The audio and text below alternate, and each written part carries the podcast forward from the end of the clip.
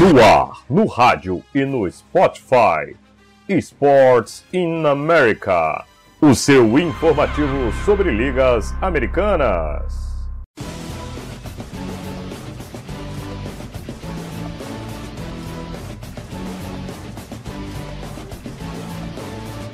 Olá, galera que nos acompanha através das rádios parceiras, né, que transmitem o nosso programa, os Esportes na América, através da rádio é, Arena Esportes ou também da rádio Antenada Net e também da rádio Mais Futebol Goiano, além das já conhecidas plataformas como Spotify e YouTube. Estamos no ar para mais um Sports in America, o seu informativo sobre ligas americanas. E além do informativo sobre as ligas americanas, o programa de hoje está imperdível, porque tem uma entrevista com um jogador de beisebol profissional brasileiro de renome internacional e daqui a pouco eu vou apresentar ele para vocês eh, essa grande entrevista de mais de 40 minutos falando sobre a sua carreira e como ingressar em ligas profissionais. Ele dá as dicas e fala sobre a sua experiência em vários mercados como Itália e o Caribe. Quer saber quem é? Então fica aí. A gente vai para uma sequência de classe que vai ter música brasileira, internacional, sequência de classe com as melhores músicas em todos os tempos e aí a gente já volta com o Sports in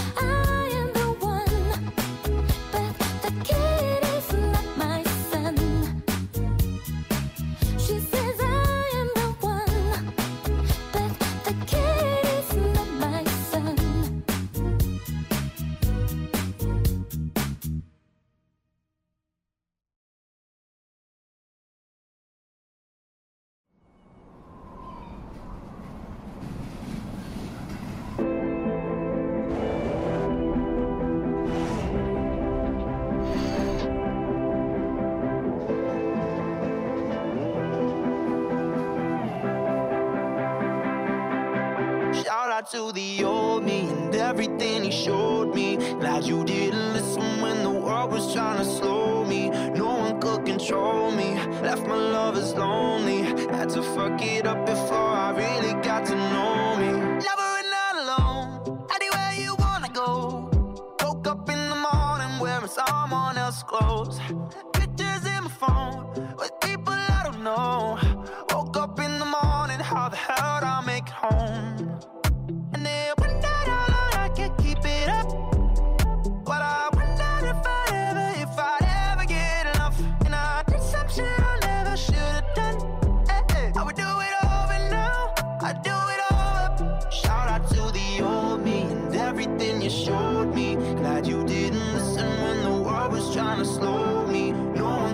control me. Left my lovers lonely.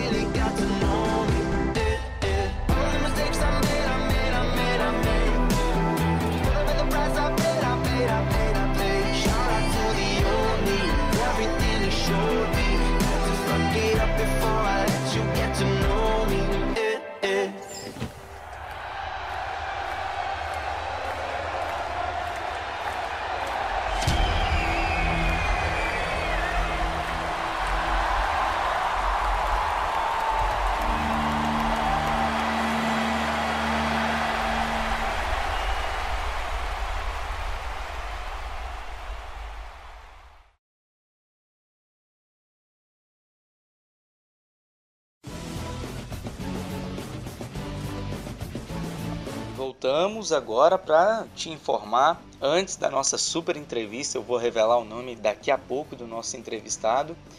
E antes de irmos para a entrevista, tem notícia do beisebol, tem notícia do hockey, tem notícia do futebol americano. E nós vamos começar pela NBA, pela Liga Profissional de Basquete, que está parada, como todos sabem, devido à Covid-19, mas tem algumas coisas rolando aí na NBA, nos bastidores. E a notícia que está sendo dada é que a liga confirmou o pagamento de salários dos jogadores em 15 de abril. O comissário da NBA disse que a decisão sobre os rumos da atual temporada da NBA não será tomada antes de maio, mas até lá os jogadores é, já vão ter os seus salários creditados em sua conta. E a ESPN vai exibir os jogos 6 e 7 das finais de 2013 da NBA entre Miami Heat e San Antonio Spurs. O canal de esportes vai mostrar os jogos decisivos de uma das finais que até hoje é considerada uma das mais emocionantes nos últimos anos. Na minha opinião, uma das melhores finais em todos os tempos.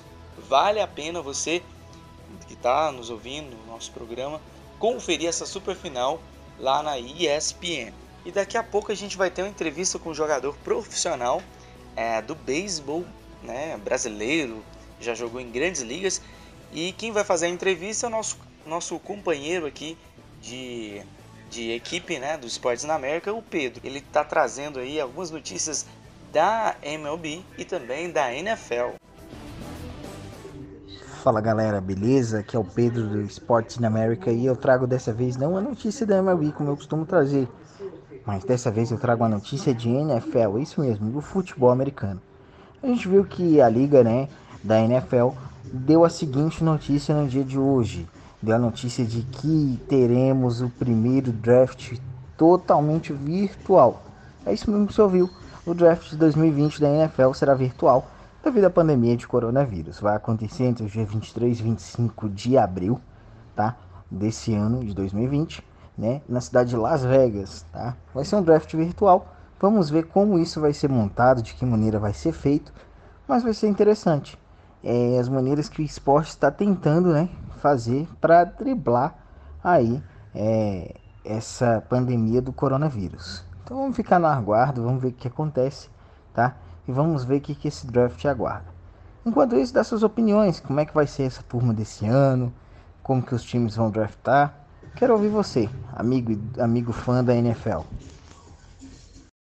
E voltando a falar de MLB, né, uma notícia legal aí que eu dei um pouquinho mais cedo falando que a liga vai voltar em maio e falando que vai ser no estádio, né, nos estádios aí, no, nos ballparks de, de, de Spring Training. Então, como será? A liga está tentando fazer uma bolha, né, para não deixar que os atletas venham, né, estar sendo contaminados e que, que a gente tenha beisebol profissional é, nos Estados Unidos. Como vai ser isso?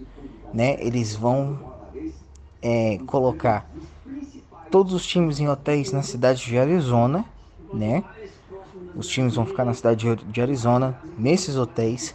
Vão sair dos hotéis somente para os jogos. Os jogos vão ser dois jogos por dia, basicamente, com sete innings, tá? A princípio veremos uma zona de strike virtual. Nós vamos ver essa novidade aí, talvez nesses jogos. Para quê? Para um par ficar mais distante do catcher. Também veremos que os jogadores não ficarão no bench. Eles ficarão aonde? Na arquibancada, onde não terá público. É isso mesmo que você ouviu. Eles vão ficar um pouquinho mais distantes um do outro, não vão ficar ali todos juntos. Né? Os, os umpires em geral também vão ficar mais distantes dos jogadores. E nós vamos ter jogos de 7 innings, não jogos de 9 innings. Como falei, são dois jogos por dia de 7 innings. E isso tudo está sendo discutido, está sendo estudado para que se tenha um retorno da liga em maio. Não vai iniciar com o Opening Day, vai iniciar com o retorno do Spring Training para que se tenha o Opening Day. Então, a princípio será assim: os jogos vão ocorrer em alguns estados da Arizona, inclusive o estádio, inclusive o ballpark ali do, do, do Arizona Diamondbacks tá? E alguns, e alguns ballparks de Spring Training. Os jogadores ficarão todos em hotéis da cidade de Arizona e vão se deslocar dos hotéis somente para os jogos. E vai ser interessante ver isso aí, porque já se tem uma discussão há muito tempo dentro da liga com questão da zona de strike virtual, para se ter menos erro, é, para se ter também, é, é, vamos ver como vai ser isso de sete entradas ao invés de nove, né? Algumas coisinhas que já são discutidas há alguns anos, principalmente a questão da zona de strike, beleza? É, também outra coisa, vai ser proibido visita no montinho, tá? Do catcher ao, indo no montinho ou do, do, do coach indo no montinho, tá? Justamente para se ter temporada e para se evitar ter problema de coronavírus, beleza? Então é isso aí, sou Pedro do Esportes na América, mais uma notícia fresquinha da MLB para vocês. Obrigado, Pedro, pelas informações. E agora a gente vai de NHL sobre é, notícias médicas, as notícias do, dos casos envolvendo a pandemia do coronavírus na NHL seguem, mas desta vez os fatos são positivos.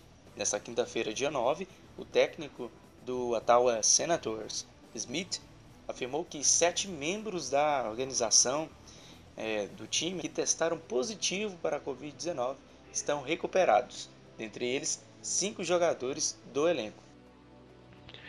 Fala pessoal, aqui é o Felipe da equipe Esportes em América e hoje vamos estar trazendo um comentário sobre a indução ao Roda Fama de Kevin Garnett, Tim Duncan e o Black Mamba Kobe Bryant.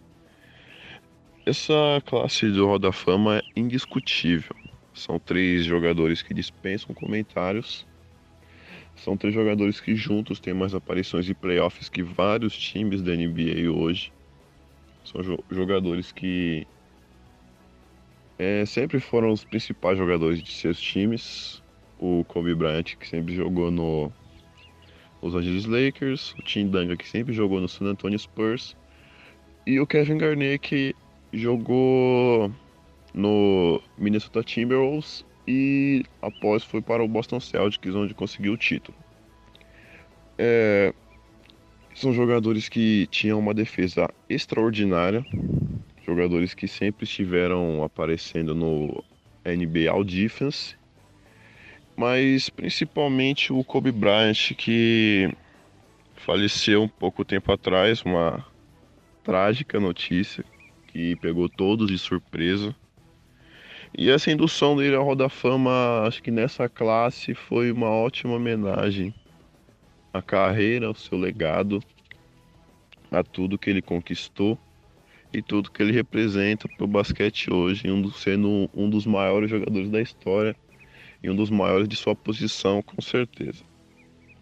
Tim Duncan também dispensa comentários, um ótimo jogador na defesa, um ótimo líder, um jogador que fazia o simples, não inventava, defendia muito bem, fazia de tudo em quadro. Não é à toa que conseguiu seus cinco títulos, assim como Kobe.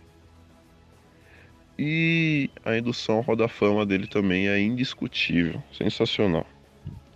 Kevin Garnett é um jogador que eu particularmente não acompanhei muito, mas também era um jogador muito bom, tinha muita qualidade e com certeza merece estar nesse grupo de jogadores no Roda Fama.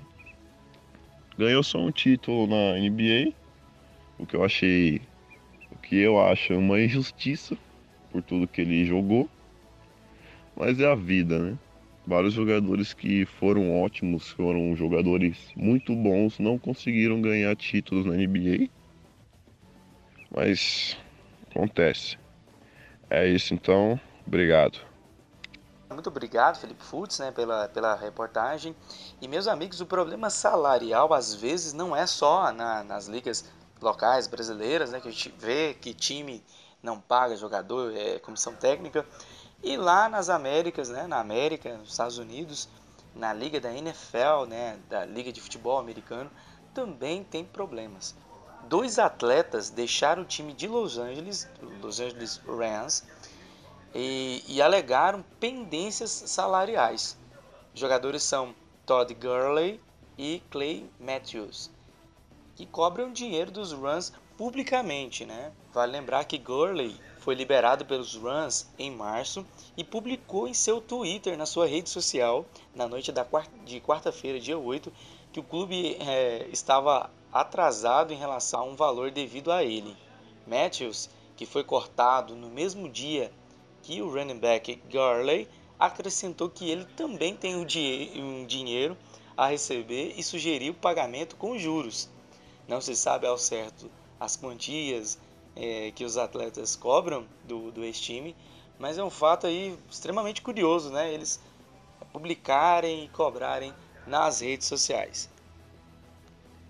E depois do intervalo, nós voltamos com notícias da MLB e a super entrevista com um jogador brasileiro de beisebol profissional que atua na Liga Mexicana. Daqui a pouco eu revelo quem é o jogador e conto para vocês as notícias da MLB.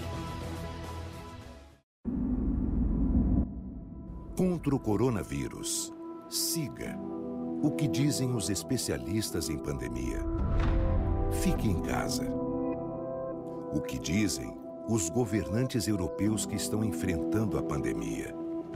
Fique em casa.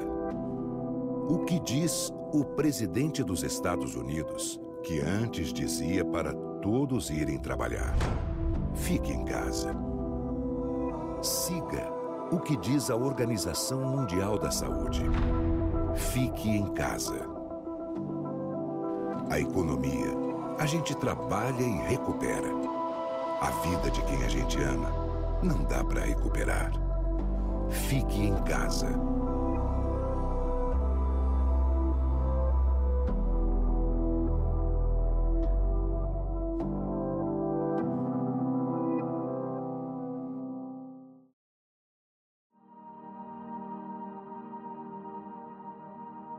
As pessoas vão mudar. Eu espero que a gente renove a confiança na ciência e a gente vai ter que tomar precauções e manter todo mundo bem. Terminei 24 horas de plantão agora e tô indo para mais 48 horas de plantão. Mas assim, eu tô fazendo isso porque é meu dever. Se você puder ficar em casa, fique. Cuidem de vocês, cuidem dos velhinhos de vocês, das pessoas frágeis.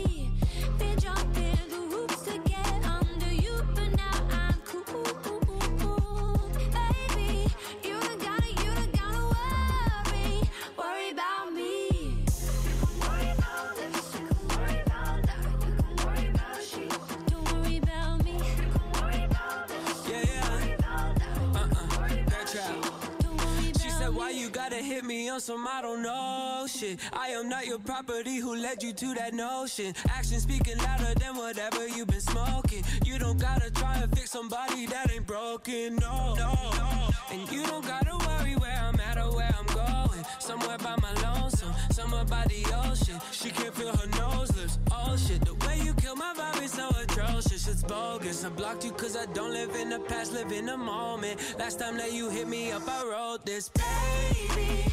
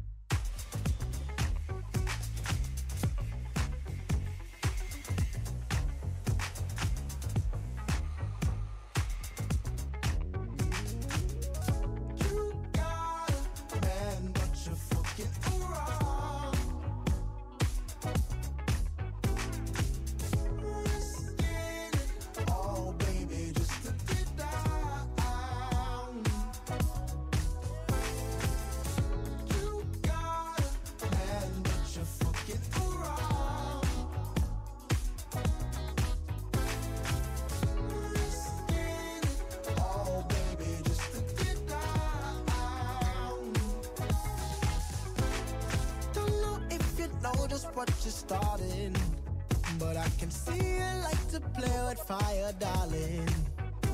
Your man just hit the bar to grab a chalice for you too. He turned his back just for a second. Look at what you do. Sending me the supersonic signal. You ain't lay a finger, but I feel you. Independent woman, I won't tell you how to act. You and I both know we could be gone before he gets back.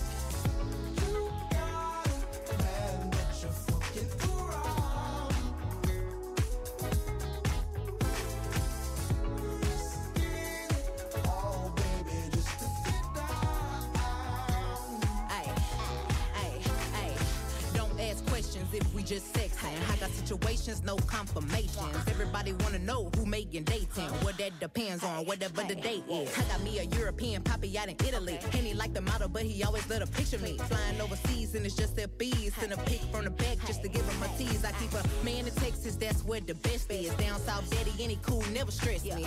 West Coast thing, I'm in love with his slang. Who I love a thug, keep it hood when we bang. I got a man, but I'm fucking around. Cause I'm young and I can't be tied down. He got a girl, she got nothing on me. But we young, so we both do the same thing.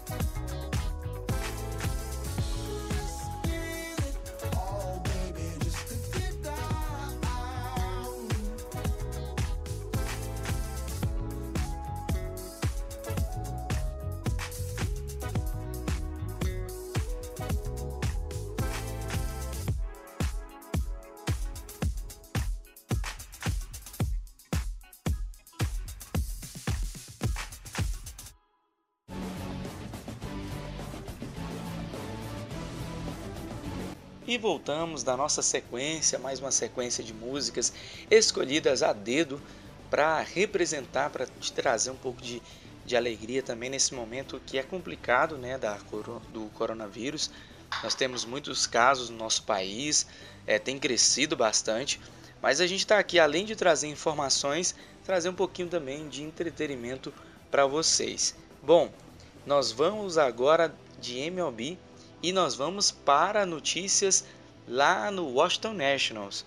O jogador do Nationals foi entrevistado, Ryan Zimmerman, e critica possível temporada em apenas um local. Vale lembrar que a MLB tem um, uma proposta né, de volta da temporada em chamadas aí bolhas, né, que seriam jogos lá no Arizona, apenas no, no estado onde se tem poucos casos de Covid-19 e é lá que eles jogariam sem torcida e nos, nos campos né, que são de Spring Training.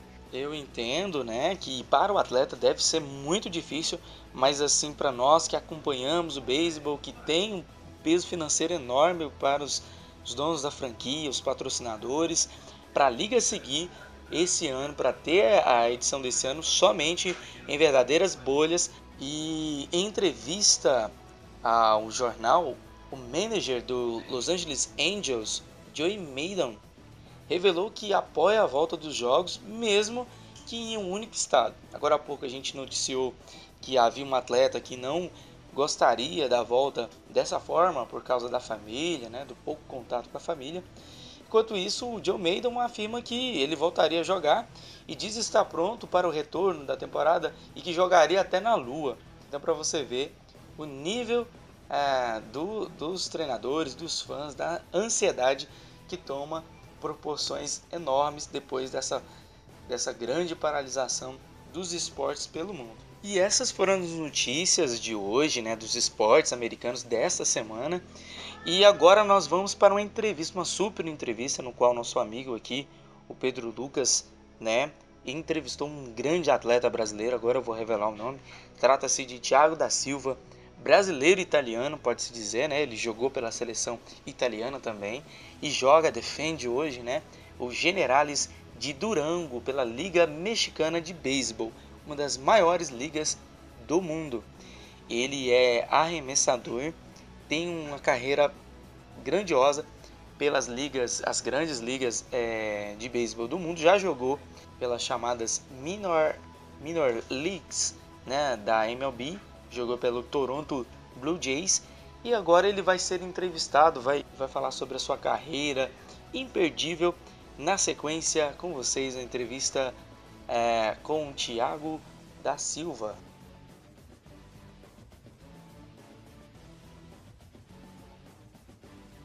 Fala galera do Esportes na América, beleza? Aqui quem fala é o Pedro, né? É, e hoje eu trago para vocês uma entrevista muito especial com um cara bacana, é, um pitcher que já jogou aí pela seleção brasileira, já jogou por vários times do mundo e que vai né, nos conceder uma entrevista muito legal, que é o Thiago da Silva, né? Fala aí, Tiagão, como é que tá, beleza? Oi, boa tarde. É um prazer estar com vocês. Ô, oh, bacana, é uma honra, né, da gente estar tá, tá te entrevistando, tá, né, com, aqui conversando contigo para contar um pouco da sua história para o nosso público brasileiro que gosta de esportes americanos e gosta também de beisebol, principalmente que gosta de beisebol, saber mais um pouco, né, de, de um jogador que saiu daqui das, das nossas terras para jogar profissionalmente, que é algo muito raro, né, é, para jogar profissionalmente no mundo e fazer, escrever uma história legal do beisebol é, brasileiro mundo afora, né? Conte-nos um pouco aí da sua, da sua trajetória dentro do beisebol, como que isso se iniciou, é, por onde que você passou, conta um pouco aí pra gente da sua história. Então, mais ou menos, uh, vou resumir um pouquinho, porque tem, tem muitos anos aí no meio aí. É, meu começo foi, foi em Suzano. É, comecei em Suzano, tinha uma escolinha de beisebol lá, é, que tinha uns treinadores, uns treinadores cubanos, e comecei ali. E gostei, bastante, gostei bastante do beisebol. Tanto é que meu pai era, meu pai era treinador de futebol, Só que daí tinha essa escolinha aí para eu participar de um esporte diferente. Ele me colocou lá com com meu primo. E gostei muito, gostei muito e treinava todo dia. E aí saiu, surgiu a primeira seleção brasileira, né, que foi com 10 anos, que a gente foi para para Peru, para Lima. É, conseguimos o campeonato lá, jogando a final contra contra o anfitrião, que era o Peru, um jogo muito emocionante. E aí foi meu primeiro campeonato com 10 anos, campeonato sul-americano. E aí fui continuando, né? Fui continuando no Brasil. É, Cada dois anos fui pegando seleções e fui conhecendo o beisebol de outros países, culturas de outros países. E com 16 anos, 17 anos, eu acho, que era pré-júnior, a gente veio com uma outra seleção, é, com a seleção brasileira, é, disputar o Pan-Americano aqui, aqui no México. E conseguimos o, o campeonato pan-americano aqui em cima da Venezuela, que era super favorita. E depois de aí me, me começaram a ver com outros olhos, né? Que já tinha na da idade de E voltamos da nossa sequência, mais uma sequência de músicas escolhidas a dedo para representar, para te trazer um pouco de, de alegria também nesse momento que é complicado, né? de, de 16 a, a 19 anos, 20 anos. É, tive a oportunidade de, de ir na academia de beisebol do Yakult, que, que está localizada na, em Ibiúna. Tive ali, fiquei ali dois anos é, fazendo testes para vários, vários olheiros de, de times dos Estados Unidos, times de, do Japão e, e surgiu uma outra oportunidade que era com, com Santana, com Orlando Santana, um cubano, que me deu a, a me deu a possibilidade de jogar jogar fora do país, né? É, porque meu sonho era pra, praticamente era era jogar um, um, um, um o beisebol profissionalmente, mas fora do país. Não era como muito sonho jogar no, na Major League, não. Eu queria jogar profissionalmente fora do país e, e tô, tô, tô muito realizado disso. E surgiu a. Foi com, quando eu tinha 18 anos, surgiu a oportunidade de 2004, lembro. Surgiu a oportunidade de, de, de fazer um teste no Japão. Daí não deu certo, só que o agente lá, o agente lá que me guiou lá no, no Japão lá, era.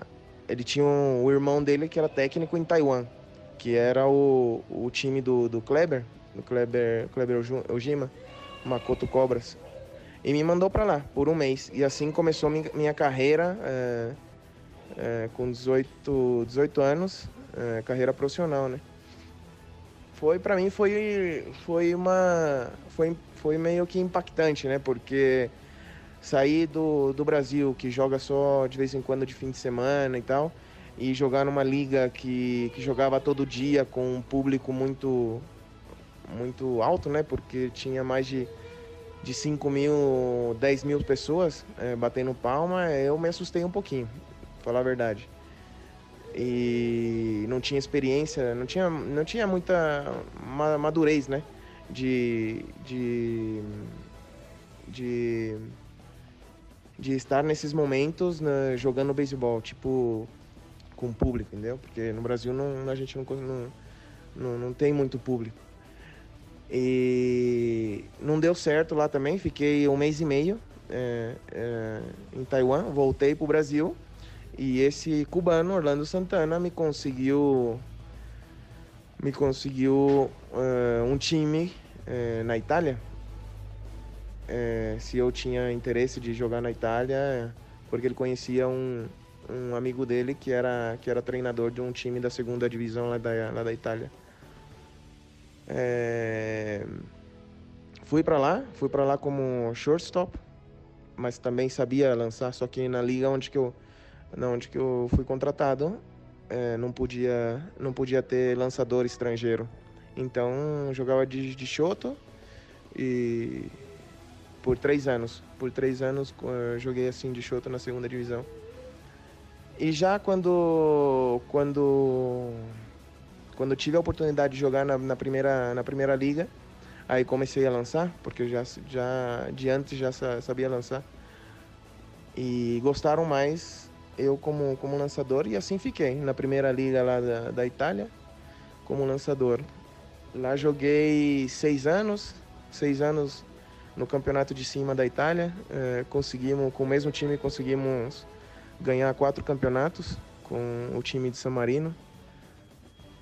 E, e saiu a oportunidade de, de representar a seleção da Itália também, né? Como estava morando lá na Itália. Eh, fiquei na Itália 10 anos e tive a oportunidade de representar a seleção italiana. E um desses clássicos, é, World Baseball Classic, que são os mundiais, que pude, que pude participar no, de 2010 2009, 2013 e 2017. Em 2013, é, eu ainda jogando na, na, na Liga Italiana, é, consegui, consegui fazer um jogo muito bom contra a República Dominicana. E depois desse jogo, me vieram perguntar se eu queria, se eu queria jogar a Liga de Inverno na, na Dominicana. E aí saiu outra oportunidade também para para jogar na Liga de na Liga de Inverno também da, da Venezuela. E escolhi a Liga da Venezuela porque o nosso treinador eh, lá da Itália, lá onde que eu, no time onde que eu jogava, estava no mesmo time, então para mim era meio que é, era meio que mais fácil assim, comunicar com ele, entendeu? E ele me, me explicar como que era a liga, me explicar os detalhes de lá. E fui para a liga venezuelana e graças a Deus joguei bem na, na minha primeira liga venezuelana e, e de verdade uma liga muito muito muito forte porque tinha muitos jogadores que jogavam na, na AAA dos Estados Unidos, Major League, então então eu tinha que meio que acostum, é, me acostumar com, com e superar o meu nível, né, que, que tinha na Itália, acostumar com o nível deles e superar meu nível. E graças a Deus pude suportar esse, suportar isso e, e conseguir um contrato aqui pro México. É, e aqui no México agora tô desde 2014, desde 2014 até o ano passado e esse ano também que tá que tá que tá parado. Mas sim, foi o, o momento impactante meu foi mesmo esse jogo contra a Dominicana que, que praticamente mudou um pouquinho minha, a minha carreira. É, passei de ser um jogador de liga profissional da, da, da Itália, mas liga profissional da liga das ligas do Caribe. Então, já passando a esse nível, já tenho mais um passo que pode ir para ligas americanas ou ligas asiáticas, é, coreana, taiwanesa ou japonesa. Então foi meio que meio que assim minha carreira. E agora estava a ponto quando voltei voltei para a seleção brasileira, estava a ponto aí de disputar o pré-mundial e, e cancelaram agora o, o, o torneio por, pelo coronavírus. Tiago, falando no Kleber Gima, é, como foi a convivência com ele é, no período aqui no Brasil é, e lá em Taiwan? O que, que se pôde extrair, é, aprender com ele? Como é que foi conviver com ele? Até porque ele tem um nome gravado na história do beisebol brasileiro também, né?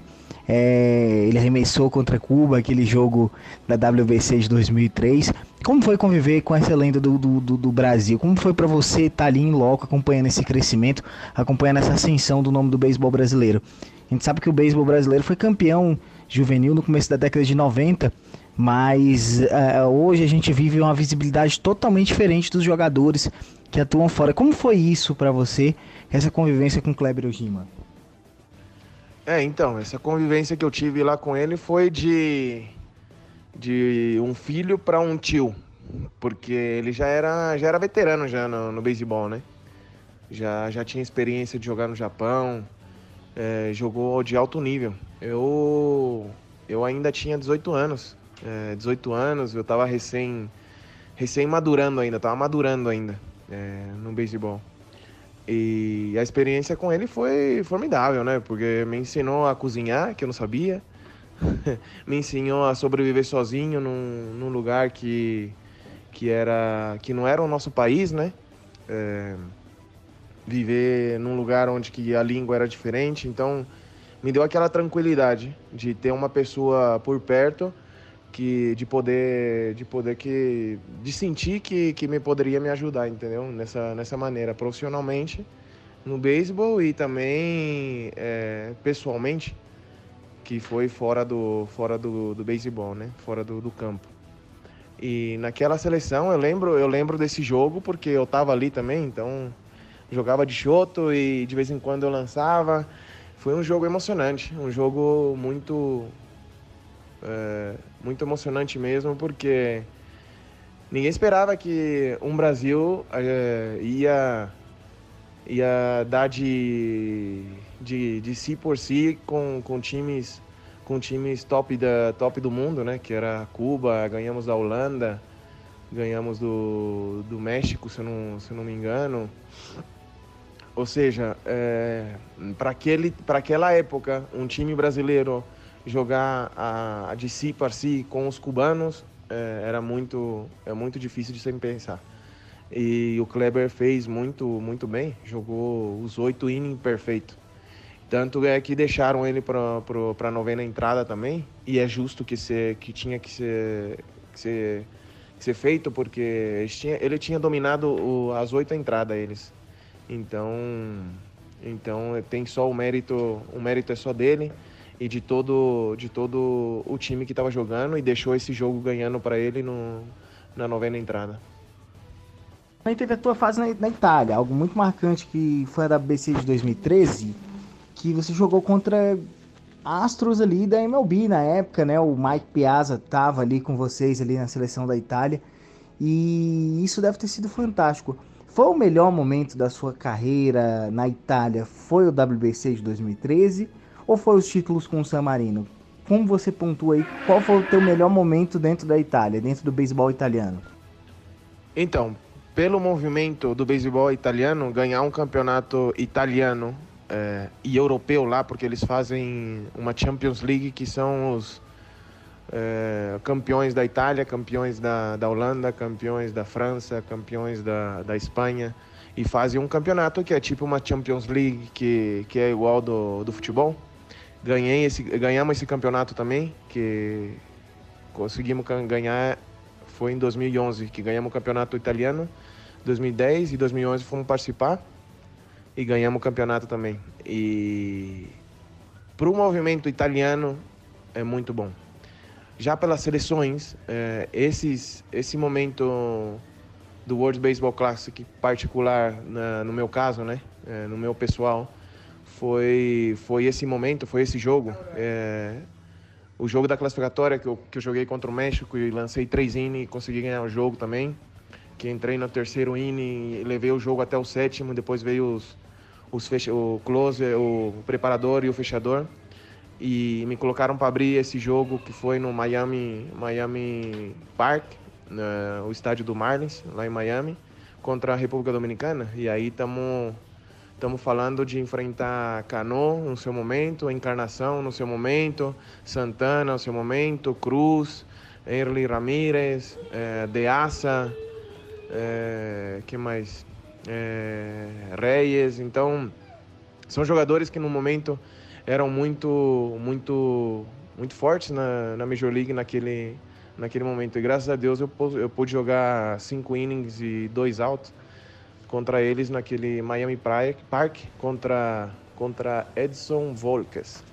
E aí deixei ganhando o jogo 4 a 2 E aí foi que começou que começou as chamadas, né, que, que viram que viram que que ah, esse brasileiro, esse italiano pode jogar em, na liga invernal, entendeu? Foi mais ou menos assim. Encarar uma lineup dessa aí não é brincadeira, não é fácil, não é fácil. Acredito que é para poucos ainda deixar ganhando isso é para marcar realmente o nome na, na, seleção italiana, né? E após isso falou que foi para Venezuela. É, como foi na Venezuela? Chegando das ligas mais tradicionais do mundo, é, onde você tem um beisebol muito forte, onde você tem uma torcida apaixonada como a nossa torcida do futebol brasileiro aqui. E em particular vou falar do Cardenales de Lara porque eu sou torcedor do Cardenales de Lara aqui na Venezuela, gosto muito deles, acompanho é, pela, pela internet os jogos. Como foi chegar nesse time? Como foi chegar no, no, no, nos Cardenales de Lara? Como foi, é, se foi seu melhor momento na Venezuela ou não? Se teve al, algum time mais especial dentro da Venezuela do que o Cardenales? Como foi isso para você? Como foi a sensação de ser considerado estrela dentro do beisebol venezuelano? Depois de, desse jogo aí começou a, a minha carreira profissional aqui na, nas ligas do, do Caribe, né? É, Venezuela, México, tem Porto Rico, Dominicana. Daí eu consegui um contrato para Venezuela. Foi com o Caracas, 2013 e 2014.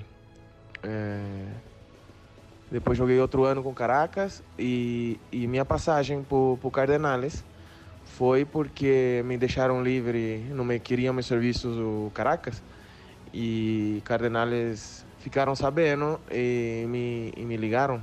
Não, foi, foi lá com Cardenales eu fui é, consciente de, de saber de, de ir num time é, grande que queria ganhar, né? Porque tinha muitos anos é, sem ganhar título e estavam contratando muitos jogadores para, para chegar mínimo numa final, né?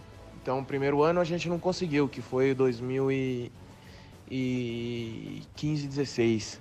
Já no ano seguinte a gente conseguiu ir uma para a final com o Zulia, só que a gente não conseguiu ganhar.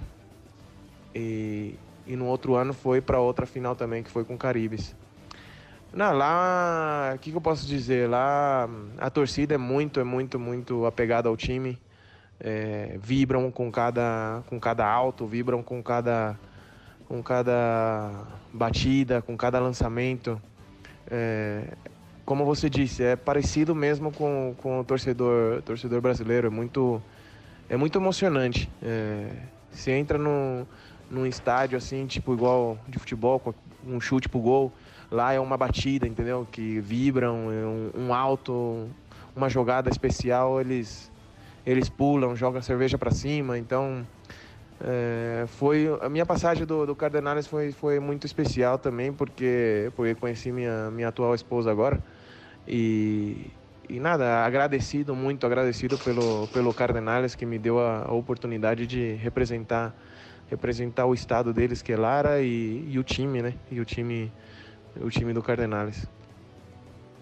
E dos países da, da, da daí do Caribe, é, melhor beisebol que você jogou foi dentro da Venezuela ou foi do México, né, na, nas fases que você já jogou no, no Durango, nas fa na fase que você jogou no Yaquis de Obregon, é, ou foi em Porto Rico, República Dominicana? Qual país que você sentiu que é o país assim que foi realmente diferenciado para tua carreira, para você, que se sentiu que o povo realmente é mais apaixonado por beisebol é, nesses países da, da, das ligas de inverno, que são as ligas do Caribe aí. E se você teve a oportunidade de jogar a série do Caribe, né? Que a gente costuma falar aqui, aqui entre os jogadores de beisebol aqui em Brasília, é que a série do Caribe é, o, é a Libertadores do beisebol, porque é loucura. É... E se você teve a oportunidade de jogar né, a série do Caribe por algum, algum time, de algum país aí do, do Caribe. É, então, é, as ligas as ligas aqui no, no Caribe é muito parecidas. Tanto é que giram mais ou menos os mesmos, os mesmos jogadores, é, é, fora os que jogam no, nos Estados Unidos, né? Que esses, esses jogam na, na Liga de Inverno. É, aqui no México, é, é, forte a liga, é bastante forte. São pelos estádios, né? É, os estádios aqui é, é, a nível do mar, é 1.900 metros a nível, do, a nível do mar, mais alto. E a bola viaja muito. Então, para nós, os lançadores, é um pouquinho mais difícil. Na liga do. Na, tem muitos estádios assim. É, tem eu, aqui no México, tipo de 16 times, 10 são, são mais ou menos assim com, com é, acima, acima do, do, do, do, nível do mar. Já na, na liga de, de inverno aqui do México e, e da Venezuela já isso não existe, que é já é nível do mar. É... Mas vem os jogadores que estão na que estão nas ligas nas ligas americanas, então se põem mais forte. Mesmo é, os naturalizados que, que são que são mexicanos e venezuelanos que jogam nos Estados Unidos, eles voltam para os seus países para jogar com os times das, da- das ligas invernais. E, e os estrangeiros que jogam também ou aqui no México, na Liga Mexicana, ou que joga lá nos Estados Unidos. Então, as ligas invernais é um, é um pouco mais forte que, que a Liga de Verão. Mais ou menos explicando aí ah, a sua pergunta. É, mas sobre a liga mais forte assim que me deu o salto de, de qualidade, eu acho que foi a venezuelana porque tem muita é, quantidade de jogadores que, que jogam que jogam e, jo- e jogaram Major League que estão concentrados naquela liga. Aqui no México é, tem mais condições, os estádios são melhores, é, são a nível de, de AAA dos Estados Unidos e Major League dos Estados Unidos. É, mas os jogadores são os mesmos, mais ou menos os mesmos que jogam a Liga de Verão. É, aqui que eu jogo em é, a Liga Mexicana, que eu participo no, no time, de, no, no time de Durango. Então, para mim, eu acho que a Liga Venezuelana é um pouquinho mais forte. Ainda não conheço a, a Liga Dominicana e antes de terminar minha carreira, é, queria experimentar a Liga Dominicana que dizem que é muito forte a nível de lançadores. Ah, lá lançam de 95 milhas para cima, então tem muita qualidade. E são muito jovens que, que, que jogam lá, porque eles têm uma ideologia de, de colocar os jogadores eh, que jogam nos Estados Unidos. Como tem lá a cantera deles lá é como a nossa de, do futebol, então mandam muitos jogadores é, jogadores para os Estados Unidos e estão sempre é, sempre renovando, né? É, a Liga do Porto Rico ainda não conheço, mas é, ó, pelo que me falaram é um pouquinho mais inferior do que a liga aqui aqui do México. Tiago, eu tenho uma pergunta aqui é, do Moisés, né, do Esportes na América também. Primeiramente, é, ele fala que é uma honra estar tá te entrevistando e tal. E pra, pra gente é uma honra realmente. É, tá sendo um prazer te entrevistar. E ele pergunta é, o que, que um jovem que joga beisebol hoje no Brasil precisa fazer para se tornar profissional, jogando fora do Brasil? O que, que é necessário? O que, que você, que já é, nasceu lá em 85, tem uma, uma bela caminhada aí pelo beisebol mundo afora, que dica você dá? O que, que você fala para um jovem que hoje joga no Brasil e que quer se profissionalizar no beisebol mundial? Então, primeiramente, é, esse jovem tem que gostar de jogar beisebol e tem que se dedicar é, mínimo, mínimo quatro ou cinco horas por dia pensando só em jogar beisebol e jogar beisebol profissional, sonhando em jogar fora do país, eu penso. Já depois de aí, se depois de aí de, de gostar e de sonhar que quer jogar beisebol, eu acho que tem que procurar as pessoas uh, certas para, para fazer esse trampolim. Ou seja, tem que ter qualidade, claro, qualidade no jogo, tem que ter disciplina e tem que procurar as pessoas certas no, no, nesse ramo, né? Que, que é o beisebol. E eu acho que agora é a academia ali de, de Ibiúna, que, que tem scouts, scouts do, do, de times dos Estados Unidos, que possam estar tá olhando eles, né? Que possam estar tá olhando eles, eles passo a passo. Eu acho que, que isso seria, seria a primeira coisa, a primeira coisa que fazer. E como foi jogar nas minors é, da Major League? Como foi assinar pelo Toronto Blue Jays? O que, que se passou pela sua cabeça nesse momento? É, o que, que você pensou? Como foi, como foi jogar é, no local onde dizem que é a melhor liga do mundo? Então, minha, minha passagem pelo, pelo Toronto Blue Jays foi meio que por acaso, porque eu não estava esperando. Na minha mente já já tava de jogar só no México, só no México ou na Itália, entendeu? É, me apareceu essa oportunidade, é, porque tive um bom ano aqui, na, aqui no México, e me apareceu essa oportunidade de, de, de jogar profissional nos Estados Unidos. Já tinha 30 anos, é, 30 anos de idade, então já tinha um filho que criar, é, tinha uma esposa que, que render conta, eu tinha gastos. Então, nas ligas menores lá do, dos Estados Unidos era é, é, não pagam tanto é, para você manter um filho, manter uma casa. Então, foi mais é, decisão mesmo econômica de voltar para a Liga Mexicana que, que tentar o sonho, o sonho Major League. Thiago, tá sendo um prazer falar contigo. É, eu vou fazer mais duas perguntas por causa do tempo. É, também a gente não quer incomodar e, e tem sido bastante proveitoso é, esse bate-papo. É, fazer uma pergunta do Moisés, que ele fez também aqui, falando sobre como é jogar o beisebol fora do Brasil, é, em locais onde o beisebol realmente é popular. Como tem sido isso para você né, durante toda a sua trajetória?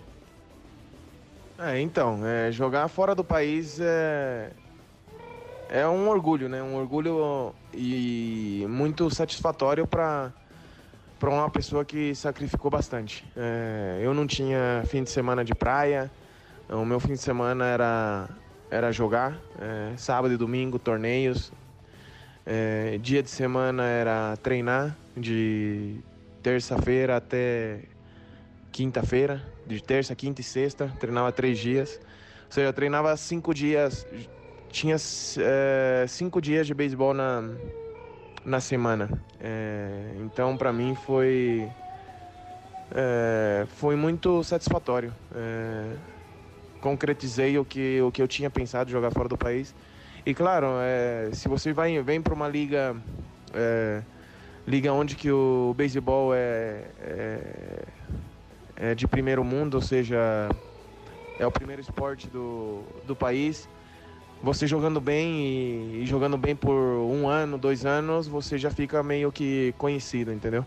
Então é por isso que na Venezuela e aqui no México, é, na Itália, é, graças a Deus pude, pude fazer o trabalho bem é, no que me colocassem, não? de abridor, de relevo, de fechador, e aí está sendo reconhecido, graças a Deus. E nada, aqui em Durango saio fora da, uh, para fazer compra e tal. E, ei, Thiago! Então é muito. É muito satisfatório, estou muito orgulhoso disso.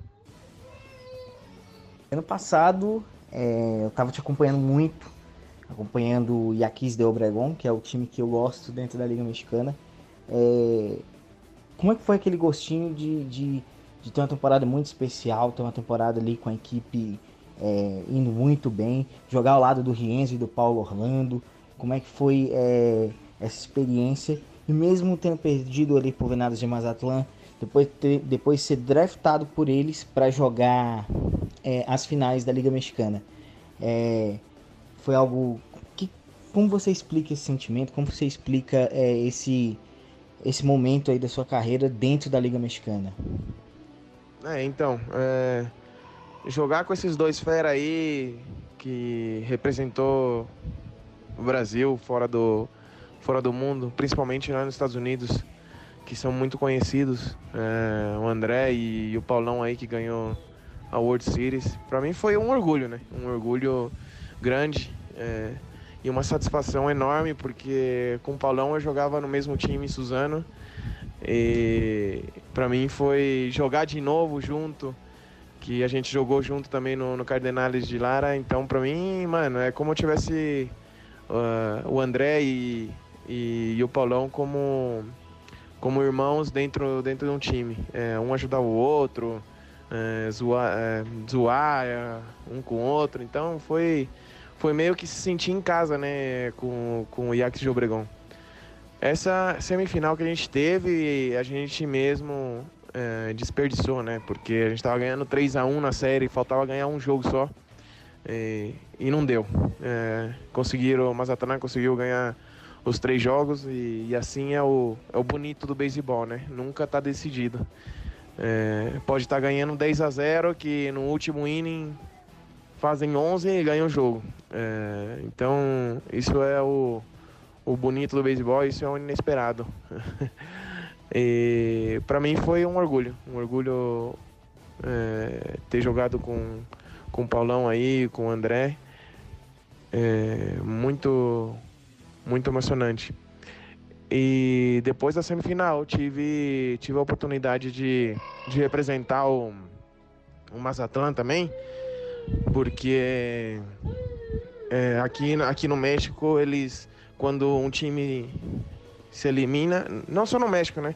Na Liga do Caribe, quando um time é eliminado, é, vem o gerente do time perguntando se, se, se quer seguir jogando e se outros times te escolhem, você vai com os outros times sem nenhum problema.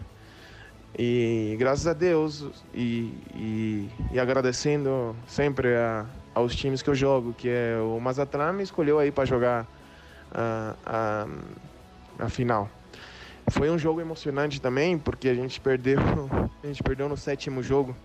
Então, é, jogar uma final, uma final de Liga Mexicana do Pacífico, já joguei ah, as finais também da, na Venezuela. Para mim, para mim é muito, são só experiência, né? Muito emocionante, são experiência que que, que vai pegando durante a carreira, que, que a gente nunca nunca esquece. E falando da série do Caribe também, é, consegui representar duas vezes, duas vezes na, na série do Caribe a Venezuela, que foi que foi em Porto Rico é, e outra foi aqui no México, em Culiacán.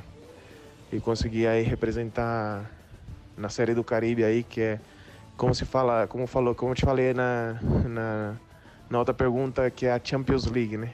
Champions League da, da Série do Caribe. Campeões de todas as ligas invernais. E consegui aí representar, representar também é, o Brasil aí na, na Série do Caribe também duas vezes. Tiago, é... e aí? Planos para o futuro? O que, que você pensa daqui a alguns anos? Como vai ser aí a tua história? Pensa em aposentadoria? Como tá a cabeça nesse momento aí? Pensando para médio a longo prazo aí dentro do beisebol? O que, você, que, que se planeja aí? Deixa essa. Fala isso aí para o nosso ouvinte. É, então. É... Minha carreira já está chegando quase no fim, né? Tenho 35 anos. É... Espero de jogar ainda uns 3, 4 anos a nível, a nível profissional e depois quero fazer um ano lá na, lá na Itália. Mas já agradecimento pelo, pelo que fizeram comigo, né? Por, por me contratarem, né? Por ser me, o trampolim. E, e depois encerrar a, encerrar a carreira, a carreira. Não sei a qual idade, depende do meu, do meu físico. Se o meu físico estiver bom aos 39, 40 anos, eu vou seguir jogando. É, mas depois disso, penso, penso de, de não sei, de, de trabalhar como coach de algum time, de, de ensinar, ensinar as molecadas aí. É, a experiência a experiência que eu tive e, e que eu vou ter ainda. É, mais ou menos isso o que eu, o que eu, o que eu tenho planejado para a minha vida.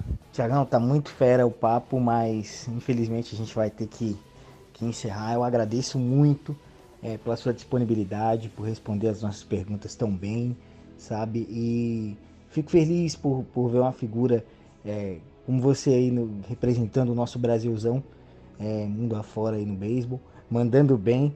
É, saber que você jogou de shortstop é, é uma surpresa muito grande, jogou de short, é difícil. É, eu joguei de primeira base muito tempo aqui no Brasília, Brasília Hawks, mas aqui eu já comecei tarde, já comecei com 26 anos. Então, vendo você jogando aí é como se visse meu sonho, porque é o esporte que eu, eu mais gosto de praticar. Então, fico muito feliz de ver teu sucesso e agradeço mais uma vez pela oportunidade. Manda um recado aí para os nossos ouvintes, né? É, do que você quer falar, você manda um recado aí tal. O espaço está aberto para você, valeu? Muito obrigado mais uma vez. E aqui foi eu entrevistando o nosso querido Thiago Silva, né? É, hoje jogador do Durangos, né? Generales de Durangos, lá na Liga Mexicana. E fico muito feliz pela disponibilidade dele, viu? Deixa aí o seu recado pra gente, Thiagão. Deixa o recado aí pros nossos ouvintes do Esportes na América. Muito obrigado mais uma vez. Nada, o prazer, o prazer foi meu. É, foi meu, o papo tava, tava muito bom mesmo. E nada, e tá divertido aí falar da minha história. Valeu, obrigado. Obrigadão, um abraço para todos os ouvintes aí da Esportes América. Espero que gostaram da entrevista e estamos com as portas abertas. Um abraço aí.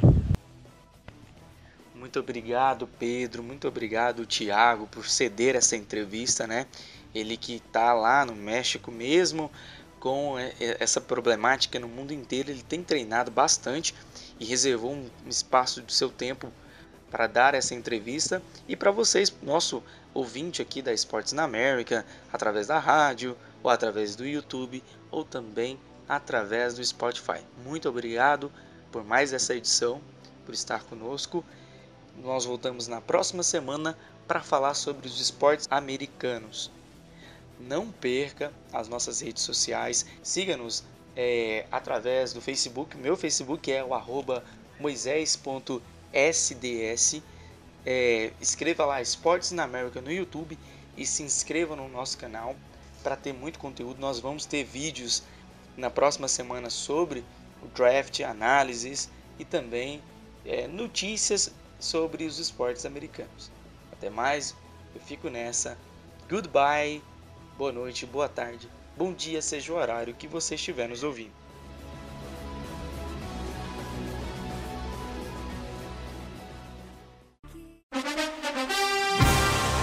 Você ouviu o programa Esports in America